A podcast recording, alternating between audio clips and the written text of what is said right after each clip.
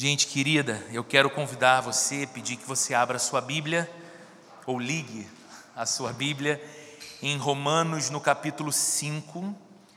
Nós hoje vamos ler os primeiros cinco versículos desse capítulo, Romanos 5, do verso 1 ao 5.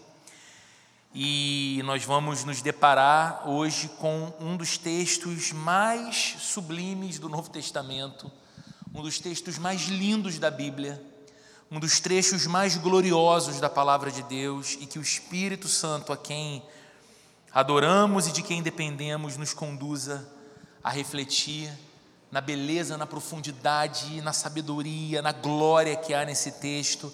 E isso encha a nossa alma de beleza, isso encha o nosso coração de deleite na presença do nosso Deus. Romanos capítulo 5, a partir do verso 1, diz assim a Bíblia, nas palavras do apóstolo Paulo: Tendo sido, pois, justificados pela fé, temos paz com Deus, por nosso Senhor Jesus Cristo, por meio de quem obtivemos acesso pela fé a esta graça na qual agora estamos firmes e nos gloriamos na esperança da glória de Deus. Não só isso, mas também nos gloriamos nas tribulações porque sabemos que a tribulação produz perseverança, a perseverança, um caráter aprovado, e o caráter aprovado, esperança. E a esperança não nos decepciona, porque Deus derramou o seu amor em nossos corações por meio do Espírito Santo que ele nos concedeu. Senhor, é a tua palavra. E nós pedimos, Espírito Santo, que o Senhor faça o que só o Senhor tem poder para fazer: abrir o nosso coração e abrir o nosso entendimento e nos permitir provar o prazer, o sabor, a delícia, Deus, daquilo que nos é anunciado como verdade eterna pela tua palavra. Nos conceda um espírito pronto para responder com adoração a verdade eterna nessa noite, em nome de Jesus. Amém. Queridos, nós vimos até aqui e nos nossos últimos encontros, muito frequentemente, Paulo, nos capítulos anteriores a este capítulo 5, falando basicamente sobre uma doutrina bíblica, a doutrina da justificação pela fé. Romanos é uma carta, nesse aspecto, muito teológica, muito doutrinária, muito consistente em conteúdo.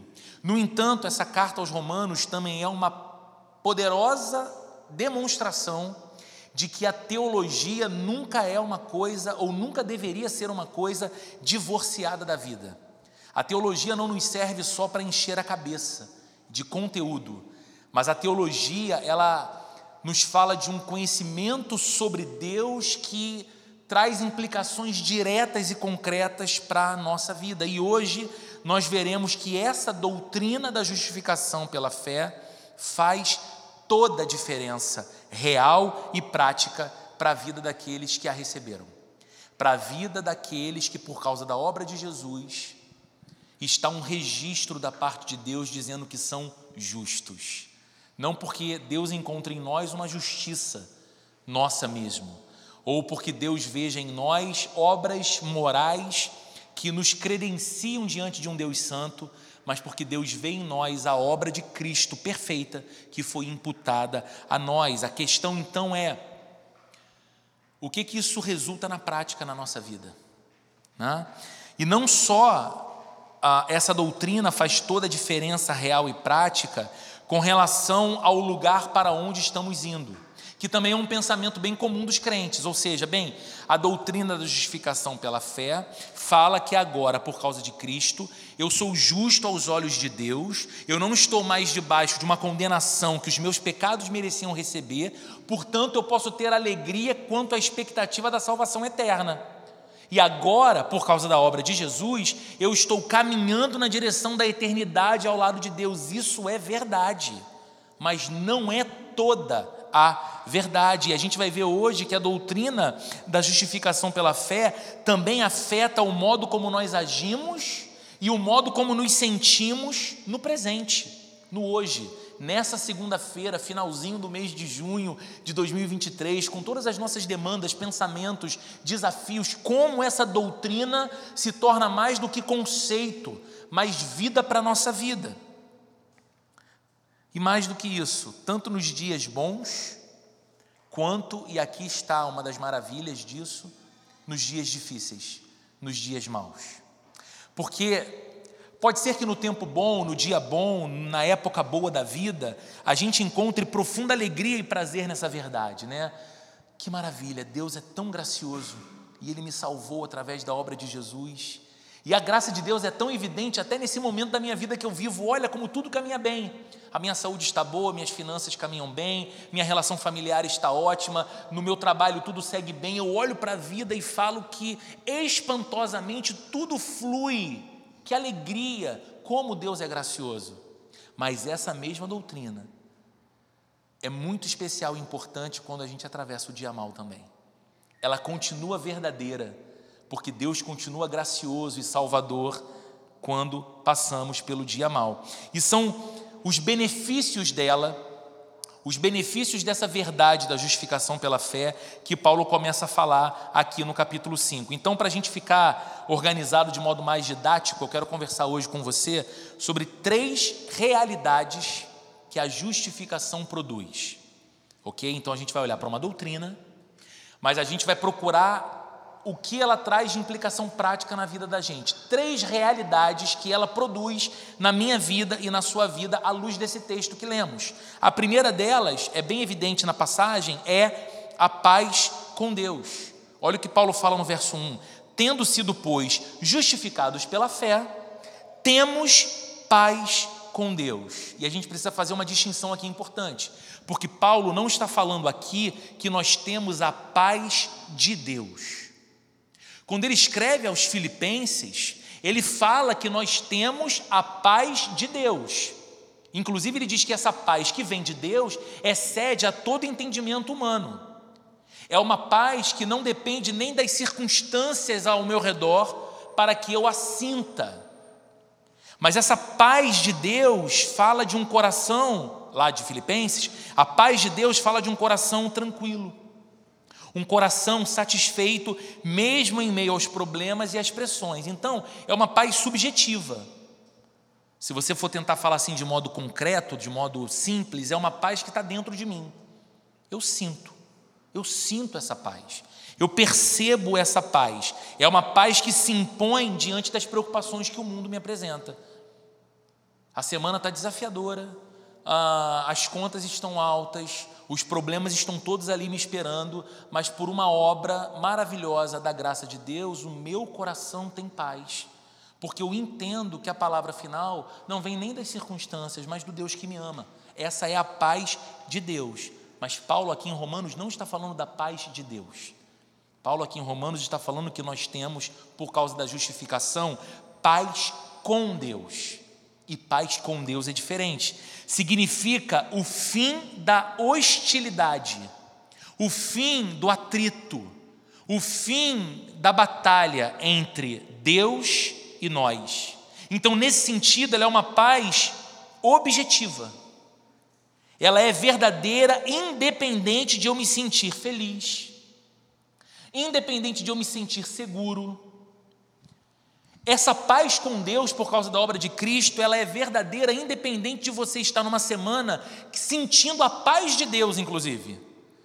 Que você diga assim: não, quer saber, Roberto, essa semana, embora eu creia de todo o coração e também intelectualmente que a paz de Deus é real, a minha alma está sim atribulada e perplexa essa semana. Eu não estou tranquilo, não. O sono está alterado, a, a, o meu, a minha respiração está mexida por causa dos muitos desafios que eu estou enfrentando. Mesmo quando você se sente assim, se você é alvo da obra de Cristo e você foi justificado pela fé, como Paulo diz no início do verso 1 aqui do capítulo 5, você tem, você desfruta dessa paz com Deus.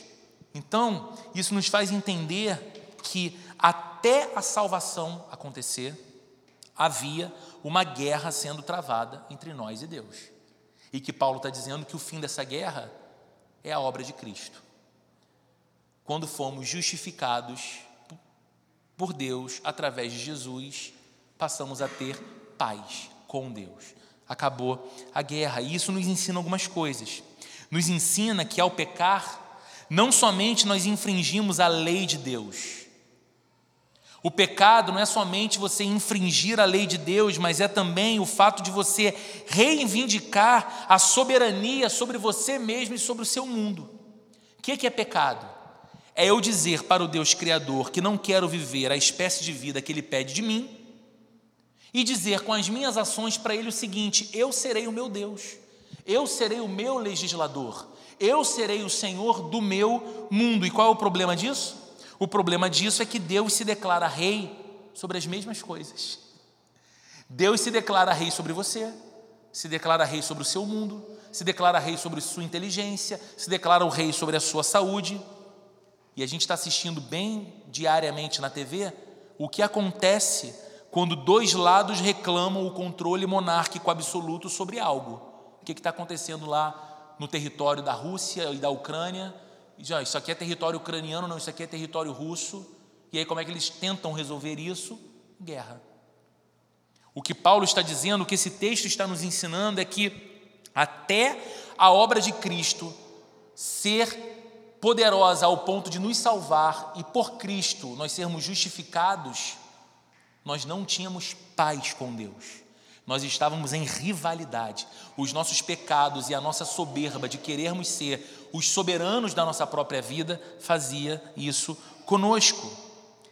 Mas o texto diz que por nosso Senhor Jesus Cristo a paz foi estabelecida, ou seja, o soberano agora reina sobre nós, o soberano reina em nossos corações, há um único soberano e não somos nós, nos rendemos diante dele pela obra de Cristo e a paz foi estabelecida. Jesus, quando prega no Sermão do Monte, dizendo que bem-aventurados são os pacificadores, porque eles serão chamados filhos de Deus. Jesus estava dizendo para os seus discípulos algo que talvez naquele momento eles não conseguiam entender tão claramente, que qual era a principal obra, a principal missão do Filho de Deus na terra, de Jesus na terra: fazer a paz entre o pecador e o Deus Santo. E aí ele está dizendo: todo aquele que me segue e é um pacificador será chamado filho de Deus, pois estará pautando a sua vida para viver como o filho de Deus viveu, para fazer o que o filho de Deus fez. O filho de Deus fez isso em dimensões cósmicas e eternas. Ele pôs fim à guerra que havia e haveria para sempre entre o pecador e o Deus Santo, o pecador que se arrepende e o Deus Santo. E quanto a nós, que caminhamos com Jesus, precisamos ter prontamente um espírito pacífico, porque queremos refletir o caráter e a obra de Cristo e aquilo que ele fez. Então, a primeira coisa, como nós vimos aqui, a primeira realidade que a justificação produz é a paz com Deus. Qual é a segunda? Está no texto no verso 2: é o acesso à graça. Olha o que ele diz aqui. Por meio de quem obtivemos acesso pela fé a esta graça na qual agora estamos firmes. Queridos, isso aqui é algo muito bonito. Significa que nos foi concedida, preste atenção nisso, significa que nos foi concedida uma posição favorável a partir da qual desenvolvemos um relacionamento pessoal com Deus. Pense num instante nisso. Porque eu sei que às vezes a gente vai acumulando informação e não deixa esse negócio descer para o nosso coração.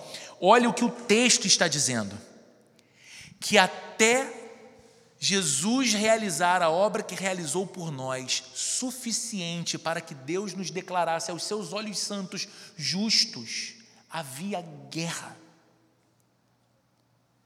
O pecador era um inimigo afrontoso de Deus sem condição alguma de comparecer diante de Deus, esperando dele clemência, amor, piedade, um inimigo. E olha o que Paulo está dizendo. A justificação, ela não apenas ah, produziu a paz com Deus, mas nos deu pela graça um acesso a esse Deus de quem antes éramos inimigos e agora podemos cultivar um relacionamento pessoal. O que a gente cantou aqui ainda agora? quando entro em tua presença pelas portas do louvor, chego ao teu santuário, face a face com o Senhor, contemplo o teu semblante e vejo toda a sua glória. Só porque Jesus fez o que fez, a continuidade da música pode ser verdadeira. Quando a gente diz, posso só me curvar e dizer: És um Deus tão majestoso, Senhor. És um Deus tão amoroso, Abba, Pai. Só por causa da obra de Cristo eu posso entrar na presença do Deus Santo, esperando um relacionamento pessoal com Ele, e não condenação, e não a justiça de Deus. Veja então que verdade maravilhosa, irmãos. Em Cristo, nós somos conduzidos ao interior da sala do trono real e nela nos posicionamos. Eu vou repetir. Em Cristo, você e eu somos conduzidos ao interior da sala do trono, do lugar da habitação de Deus, e ali nos posicionamos, ali permanecemos. E mais do que isso, queridos, olhe, aonde quer que vamos no mundo, estamos sempre na sala do trono celestial. Aonde quer que você vá nesse mundo, você estará sempre na sala do trono celestial. Isso significa uma coisa muito simples e poderosa. Não há lugar que você vá nesse mundo que você esteja fora da presença de Deus. E eu sei que para aquele que não vive uma vida rendida ao Senhor, para aquele que não olha para Deus por causa do Evangelho de Cristo e o chama de Pai, confiando na salvação que Jesus operou, essa realidade pode ser uma realidade atormentadora. Não há lugar que eu vá que Deus não esteja, não há lugar que eu piso que seja fora da presença de Deus, mas para aqueles que foram salvos por Cristo, alcançados por essa graça, essa é uma verdade consoladora, irmãos. Não há lugar no mundo que você vá que esteja fora da sala do trono celestial. Sabe por que isso é bonito? Porque a gente expande muito, por exemplo, a nossa ideia do que é adoração. O que nós fazemos e o que nós fizemos nessa noite aqui, fazemos a cada domingo, quando abrimos os nossos lábios e cantamos louvores a Deus, é adoração. Mas essa adoração não acontece apenas num prédio dedicado a um culto sagrado. Toda a nossa vida é chamada para ser uma vida de adoração. Porque quando você vai embora da casa de Deus, que tão carinhosamente nós chamamos a igreja, você continua pisando na sala do trono celestial, na presença do Deus vivo. Você percebe então como que isso vai além da paz com Deus, que é o fim da hostilidade. Você percebe como que a justificação pela fé então não é apenas a mera remoção de algo negativo, a hostilidade, a inimizade com Deus, mas tem também um aspecto positivo, o relacionamento, a amizade com Deus. Aquilo que nos era impossível por nós mesmos, Deus realizou. Temos hoje acesso, relacionamento, podemos dizer que somos, pela graça, amigos de Deus. Podemos agora ir a Deus continuamente com os nossos pedidos, podemos agora ir a Deus continuamente com os nossos problemas, podemos agora ir a Deus continuamente com os nossos fracassos, e Ele nos ouve e Ele se relaciona conosco. Isso é uma verdade maravilhosa. Isso é uma verdade maravilhosa. E Paulo está dizendo: por meio dele, Cristo, obtivemos acesso pela fé a esta graça, na qual agora estamos firmes. Há uma, uma terceira perspectiva, uma terceira bênção uma terceira resposta ou resultado da doutrina da justificação pela fé nas nossas vidas, que é nós temos agora esperança da glória de Deus. Olha o que diz o texto ainda no verso 2: por meio de quem obtivemos acesso pela fé a esta graça na qual agora estamos firmes e nos gloriamos na esperança da glória de Deus. Sabe o que isso aqui significa? Trata-se de uma clara antecipação do compartilhamento da glória futura de Deus.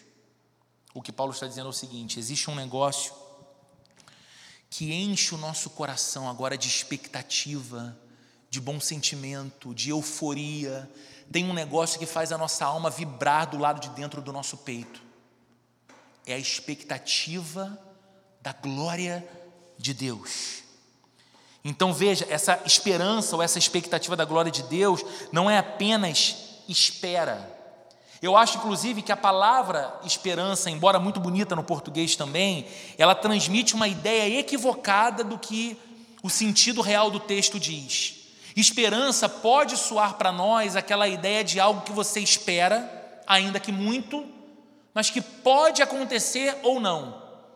Né? Você tem a esperança de que o seu time jogando bem pode ser campeão do torneio. Mas você sabe que pode acontecer. Às vezes há muitas evidências de que isso vai acontecer, mas que também pode não acontecer. Essa não é a ideia da esperança cristã ou da esperança bíblica. A esperança aqui tem muito mais a ideia de uma convicção. A esperança cristã não é uma aspiração, não é algo que você espera muito, deseja bastante. A esperança cristã é uma certeza que você carrega. É uma certeza, na verdade, que carrega você, que domina você, na verdade. Esse e perceba como que esse benefício a esperança na glória de Deus, ele aparece em terceiro lugar.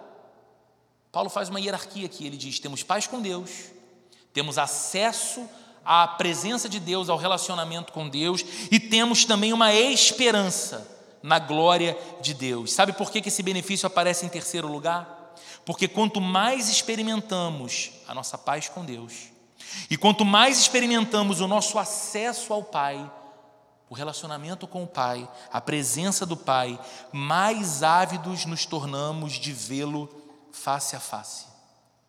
Mais convictos ficamos acerca da expectativa de glória, da expectativa de céu, e mais nos sentimos entusiasmados com ela.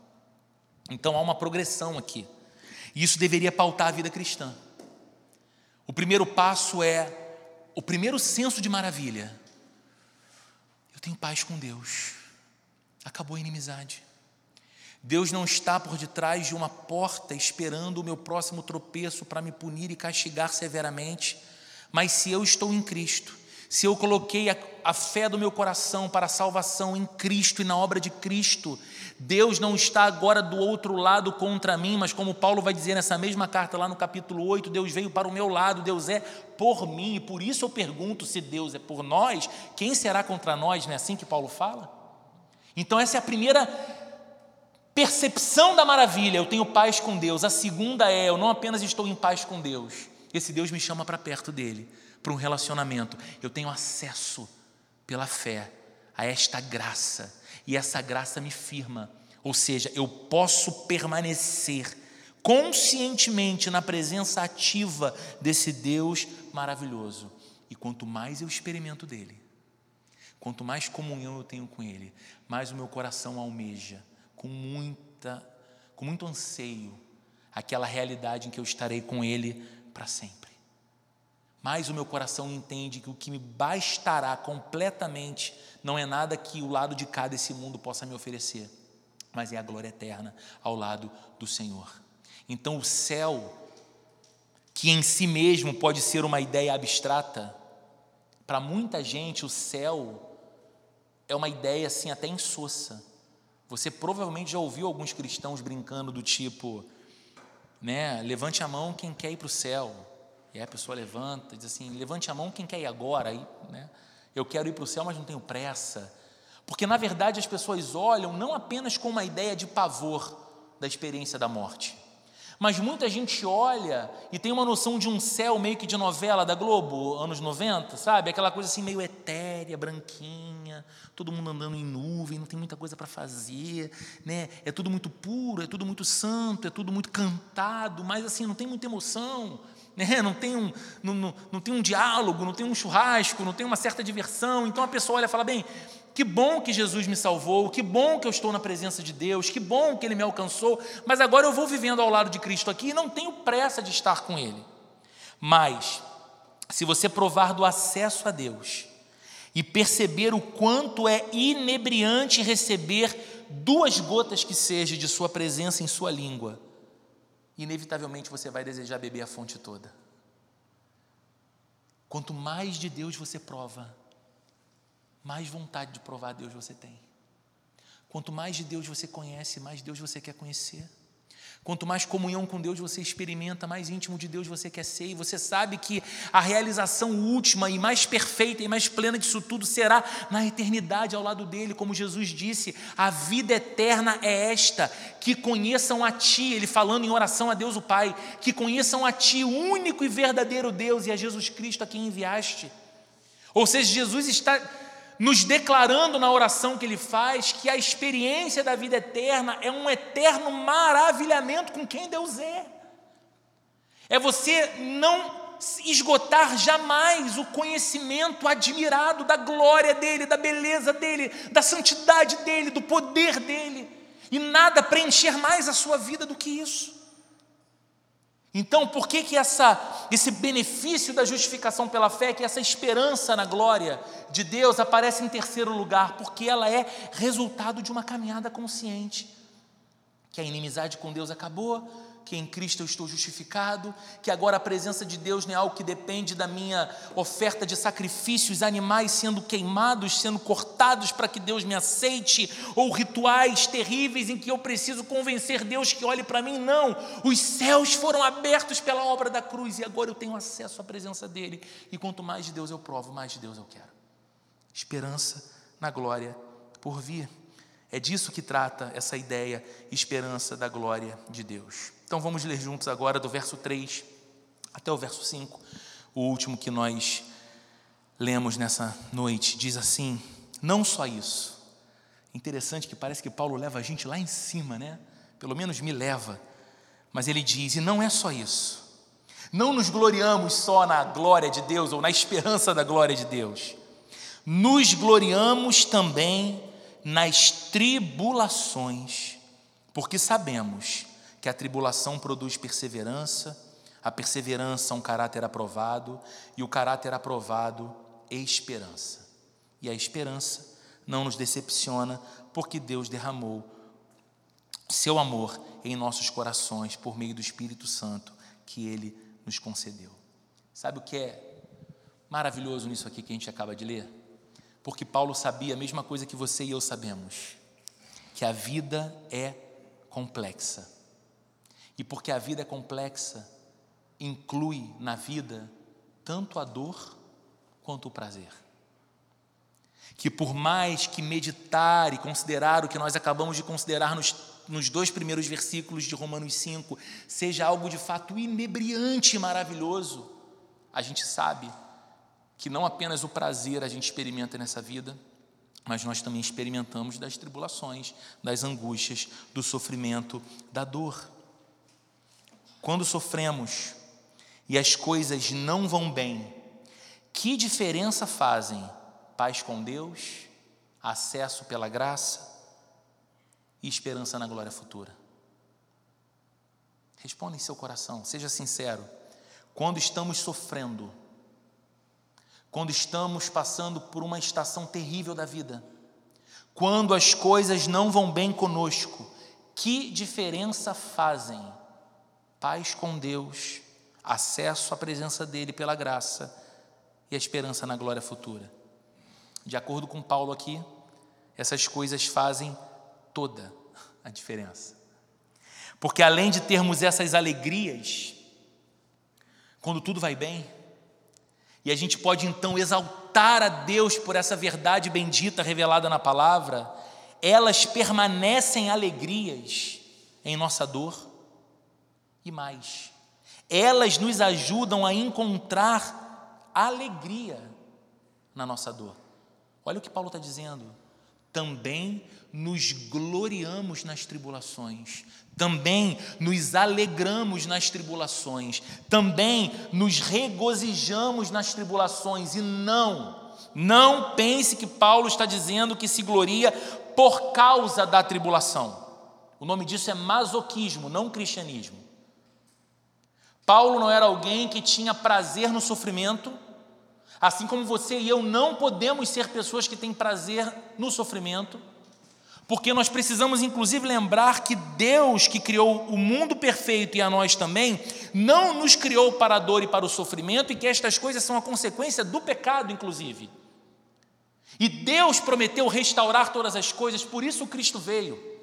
Então nós não olhamos como algo natural a dor, a tribulação, a angústia da alma, a violência, a injustiça, porque estas coisas não fazem parte do plano de Deus. Então, Paulo não está falando que nos gloriamos por causa das nossas tribulações, mas ele está falando que nos gloriamos nas tribulações, no meio das tribulações. O que ele quer dizer é que o olhar do cristão passa através das tribulações e é fixado nas suas certezas. O cristão descansa no conhecimento de que as tribulações só farão a sua satisfação nessas certezas crescerem. O cristão sabe que através das tribulações ele vai olhar ainda mais fixamente para aquilo que o Evangelho revela, porque é o Evangelho que diz que a tribulação que ele passa resultado do mundo caído que ele vive e do coração pecador que está dentro do peito dele, é uma consequência do pecado que Cristo, o seu Salvador, veio redimir e o Evangelho anuncia. E o Evangelho comunica a ele a esperança de que já foi iniciada uma nova vida no reino de Deus, dentro dele, mas que isso há de se completar eternamente quando Cristo voltar ou quando ele partir para Cristo. Então, quando ele passa pela estação mais aflitiva da vida, pela tribulação mais angustiante de sua vida, ele olha não para as circunstâncias da tribulação, mas através delas para a cruz. Ele vê o Evangelho, ele lembra outra vez do amor de Deus, ele vê outra vez a obra de Cristo e fala: Mas eu tenho paz com Deus, Deus está ao meu lado, mesmo nessa dor, mesmo nessa tribulação, eu não a enfrento sozinho, eu tenho acesso à presença de Deus pela graça de Cristo. E eu, mais do que isso, olho para a certeza da esperança eterna ao lado de Deus, sabendo que lá é o meu pouso final. Eu não vou naufragar aqui, eu não vou afundar agora. Aqui não é o meu pouso final, mas na eternidade ao lado de Deus. Então o cristão descansa nesse conhecimento, no conhecimento dessas verdades. E de acordo com o apóstolo Paulo aqui, a tribulação na vida de um cristão e eu não sei se você nunca passou por uma tribulação, mas eu ousaria dizer que se você afirmar para mim hoje aqui que nunca passou por uma tribulação em sua vida, eu teria coragem de chamá-lo de mentiroso ou mentirosa. O que Paulo está dizendo é que a tribulação na vida de um cristão, na vida de um crente, dá início a uma reação em cadeia. E eu quero falar dessa reação em cadeia com você. Primeiro, ele diz, e nós lemos no verso 3, que a tribulação leva à perseverança. Ele diz: Nos gloriamos nas tribulações, porque sabemos que a tribulação produz perseverança. Sabe o que significa essa palavra perseverança? Não simplesmente no português, mas principalmente no sentido original, no texto grego que foi escrito. Essa palavra seria muito bem traduzida como determinação. Paulo está dizendo que a tribulação produz no coração do crente que foi justificado pela fé, através da obra de Cristo, determinação. Ou seja, a tribulação calibra o nosso foco, nos fazendo concentrar no que é de fato importante. Você já passou por aquela experiência, espero que não pessoalmente, mas talvez de ouvir a história de alguém ou saber de alguém que chegou numa situação limite da vida e não esperava estar na situação limite da vida naquele momento, e aquela pessoa é pura decepção com ela mesma, dizendo: quanto tempo eu perdi, quanta coisa eu não fiz, quanta coisa eu não falei, Quanta mágoa eu deixei no coração de alguém e agora, nesse momento final da minha vida, eu não posso ter essa pessoa do meu lado. Ela não está aqui comigo. Ela não pode me abraçar, ela não pode me beijar, ela não pode ouvir minha voz, eu não posso ouvir a sua voz, porque eu deixei de fazer algo ou porque eu fiz algo que comprometeu perpetuamente essa relação. Já, já viu gente com esse sentimento terrível?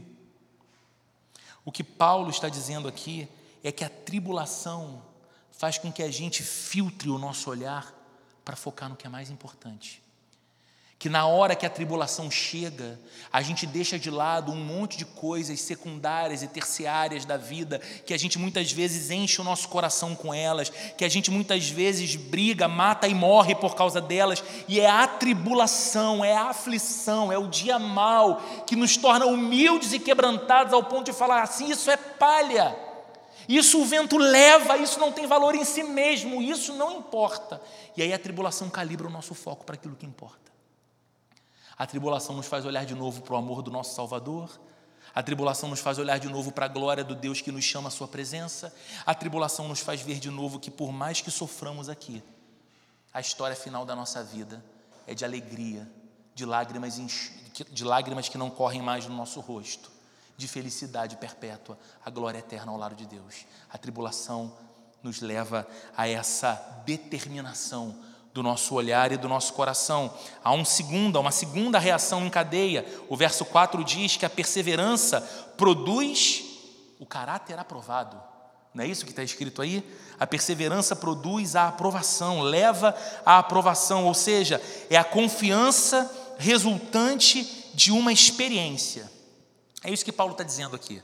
Sabe o que ele está ensinando? Ele está ensinando o seguinte: o que torna você aprovado, o que torna o seu caráter aprovado é o fato de que você vai sendo experimentado nas tribulações. E você vai se tornando mais confiante em Deus ao atravessar por essas coisas. Um exemplo muito positivo para a gente entender isso pode vir do mundo do esporte e do esporte que eu mais gosto, que é o futebol.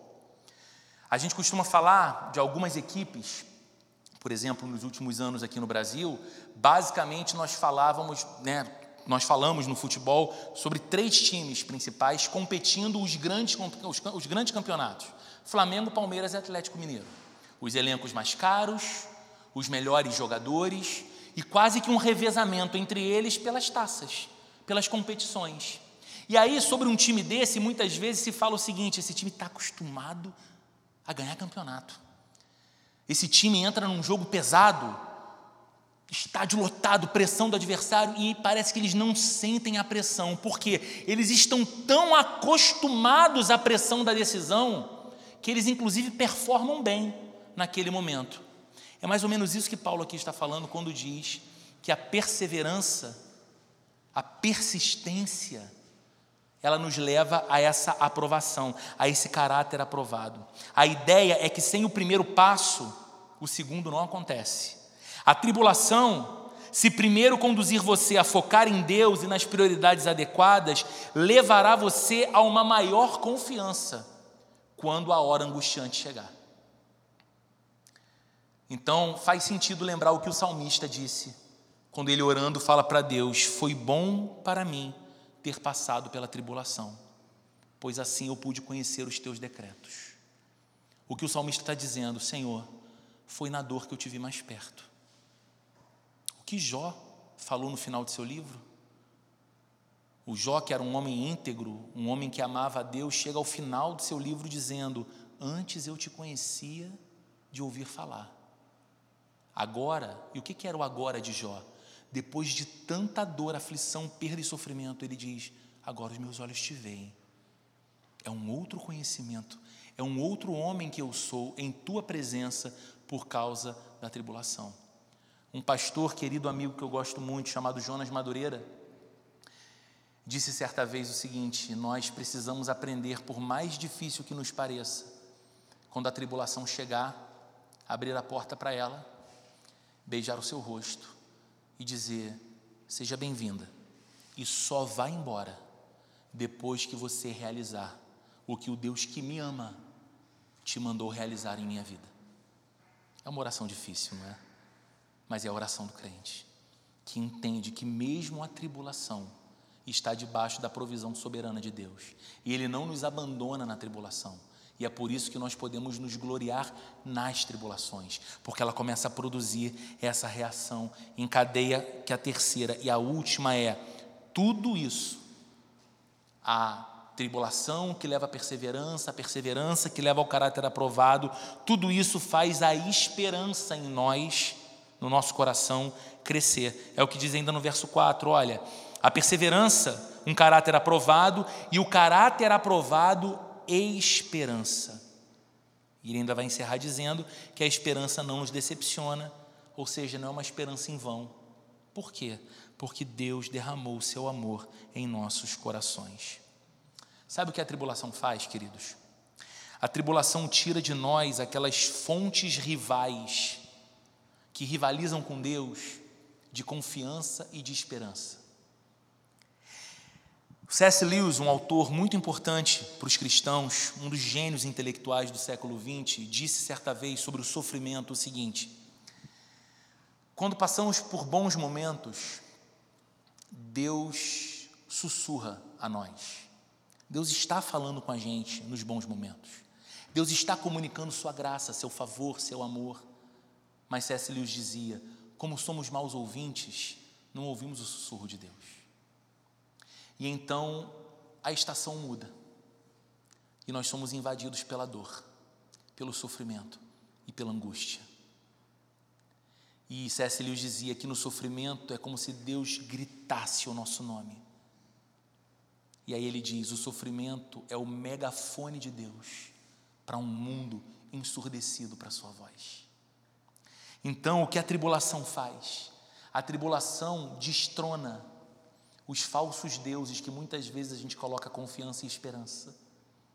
Chega, chega uma determinada tribulação na nossa vida que a gente diz, mesmo com todo o dinheiro guardado que talvez eu tenha, ele não pode fazer nada por mim agora.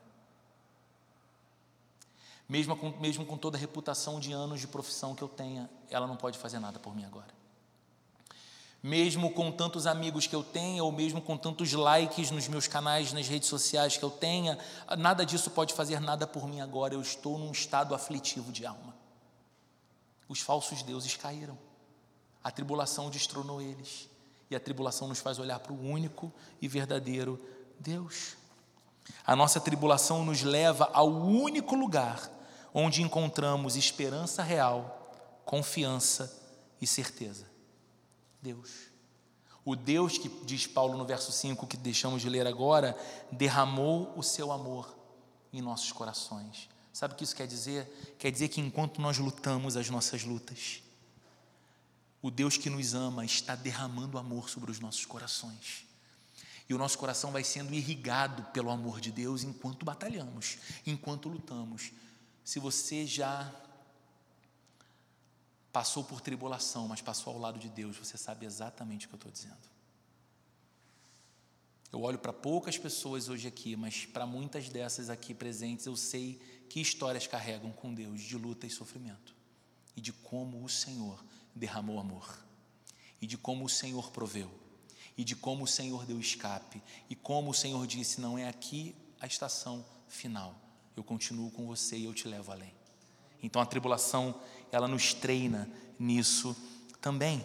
Então, para a gente encerrar, queridos, para refletir e praticar, como toda segunda-feira eu tento propor para nós, eu queria que você pensasse em uma dificuldade ou em uma tribulação que você, como cristão, já passou, ou talvez uma dificuldade, uma tribulação que você, como cristão, esteja passando agora, nesse momento. Pense nisso, pense nessa dificuldade ou nessa tribulação e se pergunte, faça para você essas perguntas. Essa tribulação produziu em mim perseverança? Essa tribulação me ajudou a distinguir o importante daquilo que não é importante, embora eu estivesse dando demasiada importância. Essa tribulação me levou a orar mais, e essa tribulação me levou a pensar mais no que Deus já fez em meu favor? São perguntas importantes. Um grande pregador do passado, chamado Charles Spurgeon, dizia: Se a tribulação te fez orar, ela já te abençoou. Pense na sua tribulação. Talvez a que você passe agora, talvez a que você já tenha passado ao lado de Deus. Ela produziu perseverança em você.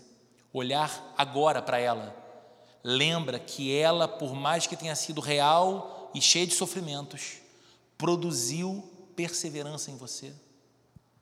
Segundo, essa tribulação, pergunte para o seu coração, produziu em mim caráter aprovado?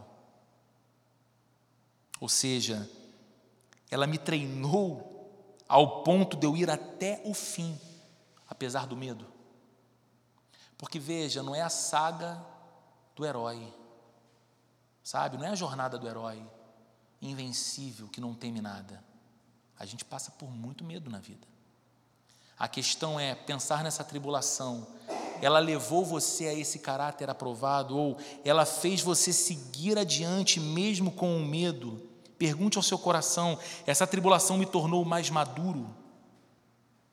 Essa tribulação me tornou mais espiritualmente treinado ao ponto de eu ser hoje mais confiante, não em mim, mas em Deus.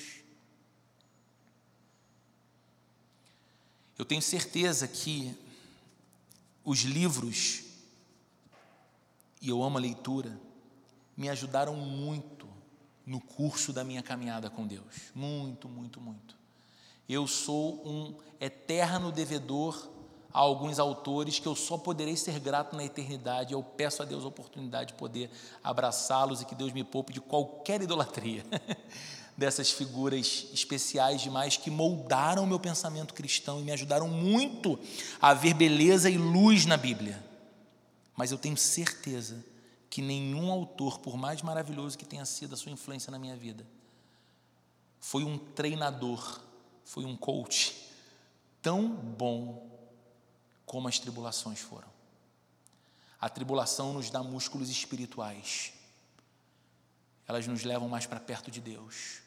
Elas nos humilham e nos tornam dependentes de Deus. E na dependência de Deus nós descobrimos a verdadeira força que nos faz seguir adiante. Terceira e última. Olhe para essa sua tribulação e pergunte: ela me levou a uma experiência mais profunda com a presença de Deus e com o amor de Deus? Irmãos, poucas coisas nos fazem orar tanto quanto a angústia, o medo e a dor. Não é verdade? A gente confessa isso com uma certa vergonha, mas não é verdade. Tudo caminha bem, tudo está feliz e a gente está curtindo tanto, celebrando tanto, que quase a gente não tem tempo de lembrar de orar. Mas quando vem uma questão para o núcleo do nosso coração, e você dorme e acorda com aquilo, e aquilo não te deixa, hora alguma, aquilo te deixa. Você começa a orar mais, você fala: Deus tem misericórdia de mim. Deus segura na minha mão, Deus não deixa eu sucumbir, Deus não deixa eu enlouquecer, Deus cuida de mim, Deus me dá sabedoria, Deus me dá direção, Deus fala comigo, Deus me socorre, Deus, Deus, Deus, Deus, Deus. A tribulação fez isso com você, ela te levou para uma experiência mais profunda com a presença de Deus e na presença de Deus, uma experiência mais profunda com o amor de Deus. É impressionante como muitas vezes os salmistas, aqui na Bíblia, foram para a presença de Deus com o coração pesado por causa da tribulação, até pensando: Deus, o Senhor me abandonou? Deus, o Senhor vai continuar calado? Até quando o Senhor não vai fazer nada? E era impressionante em cada salmo você perceber que na oração o sentimento de alma do salmista muda, porque ele tem uma experiência com o amor do Deus a quem ele ora. E isso nos leva de volta, queridos, para a justificação recebida de graça por Cristo. E então nos perguntamos: o que me leva a pensar que Deus não seria por mim agora? Se você está numa nova fase de tribulação, ou quando você passar por uma nova angústia, zerinho quilômetro que chegar para você, não desejo ela para você, mas digo que se Deus te der vida longa, você conhecerá ainda algumas, é inevitável, de curta duração, de média duração, de longa duração, para todos os gostos, mas você vai experimentar angústia, vai experimentar tribulação. E quando ela visitar o seu coração, querendo tirar o teu sono, tua paz, tua tranquilidade, olhe para as tribulações anteriores que treinaram você e faça uma pergunta: O que me levaria a pensar na possibilidade de que justamente agora Deus ia me abandonar? Se Ele não me abandonou antes. E mais, se a cruz é a prova final de que Deus jamais me deixará, porque Ele enviou seu filho para me tornar um filho, para me tornar uma filha. Vamos orar. Na semana que vem a gente continua na sequência desse capítulo 5, que é tão especial e tão precioso. Pai, obrigado por tua palavra, obrigado por essa noite, obrigado pelo Evangelho de Cristo, obrigado por essa obra redentora maravilhosa que nos faz ter a certeza que, mesmo nas tribulações, aliás, nós podemos inclusive nos gloriar nelas, o Senhor está conosco e o Senhor trabalha em nosso favor.